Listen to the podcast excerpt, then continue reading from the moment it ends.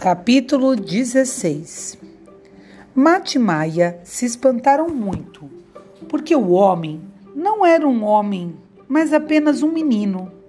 E não um menino estranho, mas justamente Nime.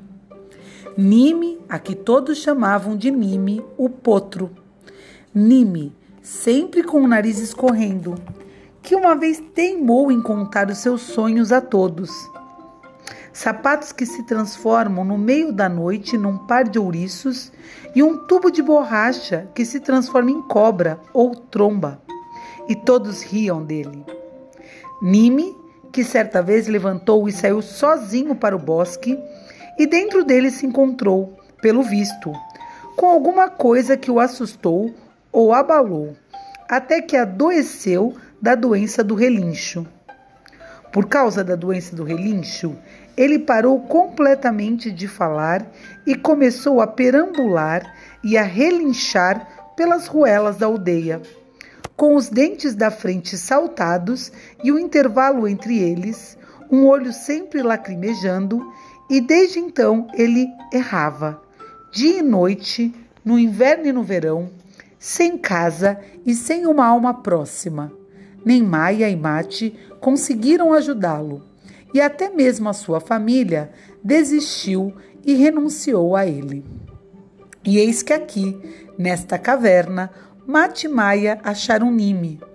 Não o Nime que relincha, nem o Nime que foge das pessoas subindo em árvores e fazendo caretas estranhas do alto dos galhos, mas um Nime que fala com os dois tocando no ombro e os convidando a comer com ele batatas assadas e cebolas tostadas no fogo. E até mesmo o olho lacrimejante sorria para eles com afeto. Mais tarde, quando sentaram os três, saciados e acomodados, e conversaram em volta da brasa, Nime lhes revelou que os relinchos de potro não eram uma doença, mas uma decisão. Cansara das provocações humilhantes e do deboche e decidira sair e viver sozinho como um menino livre, sem pais, nem vizinhos, nem sala de aula, nem opressores, sem ninguém na aldeia ou no mundo inteiro lhe dissesse todos os dias o que fazer e o que não. Ele escolheu viver sozinho, viver com sossego e liberdade. Verdade que ele tinha um intervalo bem grande entre os dentes da frente, mas pelo menos atrás daqueles dentes idiotas existia uma cabeça e não um cogumelo venenoso, como naqueles sujeitos gozadores. Às vezes, descia para perambular e relinchar um pouco pelos pátios da aldeia e todos recuavam e fugiam dele, sentiam medo do contágio.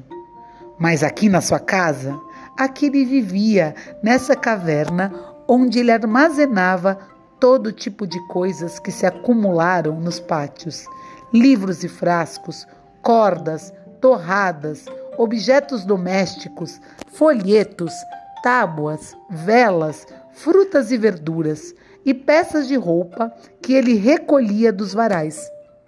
E Almon, o pescador, permitia que à noite ele cavasse batatas de sua horta e também colhesse à vontade nas árvores frutíferas e pegasse verduras na plantação.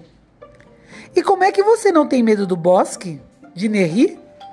Sim, na verdade, às vezes eu tenho um pouco de medo, principalmente de noite, mas não por causa de Nerri, disse Mime. E de fato, quando estou aqui na minha caverna, eu justamente tenho muito menos medo do que quando estou entre crianças que me odeiam, provocam e jogam pedras e telhas. Ou também entre adultos que apontam o dedo para mim e gritam: Veja aí, vem o um infeliz doente do relixo, coitadinho dos pais dele. E eles sempre advertem as crianças menores que não se atrevam a se aproximar de mim. Diga, Nime, você alguma vez viu aqui no bosque algum anima alguns animais? Não? E Nerri? Será que você viu Nerri? E diga mais uma coisa, Nime. Existe mesmo essa doença do relincho? Em vez de responder a essa pergunta, Nime, o potro, levantou, se esticou, acenou para eles com a palma da mão estendida, puxou para dentro o catarro, sorriu com dentes tortos e com o olho lacrimejando. Sorriu para si mesmo e não para Maimate. E com um salto, passou entre os dois em direção à entrada da caverna.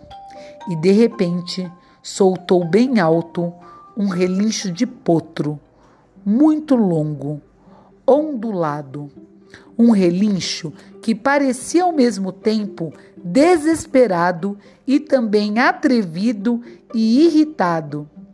Relinchando, Nime saiu galopando com alegria, num impulso por entre as árvores emaranhadas, correndo e relinchando com alegria e emitindo sons, ia se afastando, a voz ficando mais fraca, até que foi engolida na profundeza do bosque. Depois que a fogueira apagou na caverna de Nime, Mate e Maia decidiram continuar seu caminho pela trilha montanhosa, que ia ficando cada vez mais íngreme e tortuosa, e cada vez mais parecia um estreito e escuro túnel dentro do embrenhado de arbustos cerrados. Logo, não havia mais caminhos ou atalhos de bosque, mas só um matagal denso e escuro, cheio de plantas enoveladas, uma mata que, na verdade, era mais próxima do negro do que do verde. E havia ali plantas que espetavam, plantas que queimavam e também as que feriam a pele com picadas. Mate Maia procuraram o tempo todo não se afastar muito da quebrada do rio, ainda que não pudessem mesmo avançar junto às curvas, porque em alguns lugares o rio descia para jorrar entre duas muralhas íngremes de pedra, ou era completamente engolido pela terra, e então ressurgia em um lugar totalmente inesperado. Mas o ruído da correnteza ajudava Mate Maia a se orientar durante a escalada da montanha, como se o rio fosse um tipo de guia raivoso e malvado que não se aquieta nem por um momento às vezes rangendo os dentes em sua corrida sobre o lençol de pedra, às vezes emitindo um rugido opaco ao ir de encontro às muralhas de escarpas, às vezes se inclinando e urrando em cascatas espumantes. Depois de algumas horas, perderam o rio. Não se ouvia nem mesmo ao longe um eco da sua correnteza. Em vez dos sons do rio, começaram a ecoar dos esconderijos do bosque outros sussurros, chiados, gemidos, ebulições, como se alguma coisa suspirasse em algum lugar, inspirasse, expirasse e murmurasse. Alguma coisa bem próxima, mas invisível. E alguma outra coisa não longe dali produziu uma tosse sufocada e ainda outra coisa, cerrava com teimosia, ou roía com dentes fortes, enfraquecendo por um momento devido ao cansaço e novamente voltava a roer. Pelos cálculos de Maimate, a noite já devia estar caindo. Ocorreu-lhes procurar alguma caverna em que pudessem esperar pela manhã. Parecia estranho como por entre as copas das árvores ainda continuassem a irromper a luz do dia. Mate parou para aspirar o ar e retirar os espinhos e farpas que se fixaram em sua roupa. Maia, que seguia alguns passos na frente quase o tempo todo, também parou e esperou por ele. A menina sugeriu que continuassem a escalada enquanto ainda houvesse um pouco de claridade e disse não como se estivesse perguntando, mas como quem está adivinhando qual será a resposta. Diga, você quer que voltemos para casa? Mate de fato queria no íntimo voltar, mas era imprescindível que a decisão de desistir e descer de volta para casa viesse dela e não dele. Por isso respondeu: O que você acha, Maia? E Maia disse: E você? Ele hesitou por um momento e depois disse com um tom inflexível: Decidi que nós vamos fazer o que você disser. E Maia disse: Foi bom termos comido com Nimi ao lado da fogueira dele, mas agora estou com fome de novo e um pouco cansada. Mate disse: Então voltamos? E Maia: Talvez. Sim, tudo bem, mas não para casa. Vamos voltar para a caverna de Nime e lá ficaremos até amanhecer e pela manhã continuaremos a subir. Os dois tomaram o caminho de volta e dessa vez era Mate que seguia na frente e lutava para abrir uma trilha no matagal. Mas a vegetação ia se intrincando cada vez mais. Quanto mais continuavam a se mover, como dois nadadores exaustos entre as ondas altas, mais a vegetação ficava densa. Em vez de descer, novamente se viram atraídos para a subida do monte numa escarpa bem íngreme. E de novo lhes pareceu que o dia começava a se extinguir e a escuridão, com certeza, já não estava longe, e eles jamais encontrariam a caverna de Nime. Uma sombra baixa e escura passou de repente em absoluto silêncio sobre a cabeça deles.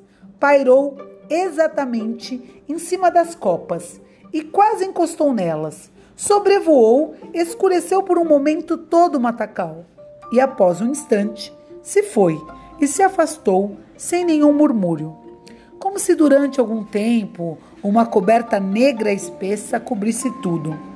E por um momento, o coração dos dois foi tomado pelo pavor de uma gigantesca feitiçaria, medo de um dia que não é dia e medo de uma noite que não é de fato noite. Mas nem ele nem ela disseram nada sobre isso. Calaram-se e prosseguiram, abrindo caminho para subir. Até que, de repente, chegaram a um flanco encurvado da montanha e decidiram descansar e fazer planos. E Mai avançou um pouco mais, pois por um momento lhe pareceu ouvir ao longe o sussurro da correnteza do rio. Enquanto isso, no flanco da montanha, entre duas rochas, Mate se agachou para examinar uma pequena pedra, uma pedra sinuosa que lembrava um caracol petrificado. E Maia avançou mais um pouco em direção ao que lhe parecia o sussurro da correnteza das águas do rio. E de repente Mate não a viu mais e deixou de ouvir o som dos passos dela, mas teve medo de elevar a voz e chamá-la. Também Maia, ao olhar para trás, não viu Mate, que havia desaparecido entre as árvores, e também teve medo de chamá-lo, pois os dois tinham o sentimento de que era proibido elevar a voz ali, porque na verdade não estavam sozinhos no bosque. Alguém esperava por eles nas profundezas, ou pairava sobre eles, ou talvez só estivesse lá em silêncio, sem se mover entre as sombras e os observava por trás, sem parar, de dentro do espesso bosque, no profundo silêncio que caía e perpassava tudo. Mate imaginou de repente que ele não era o único que estava escutando as batidas do seu coração assustado. Aquilo se escondia entre as sombras e o observava sem parar também podia ouvi-las. E então ele largou a pedra espiralada e ergueu os olhos e não viu mais Maia. Arrastou-se ao lado de seu sapato um outro caracol que não era petrificado. Mas quando Mate voltou os olhos para examinar, ele havia desaparecido como se não existisse. Fora engolido por uma das fendas.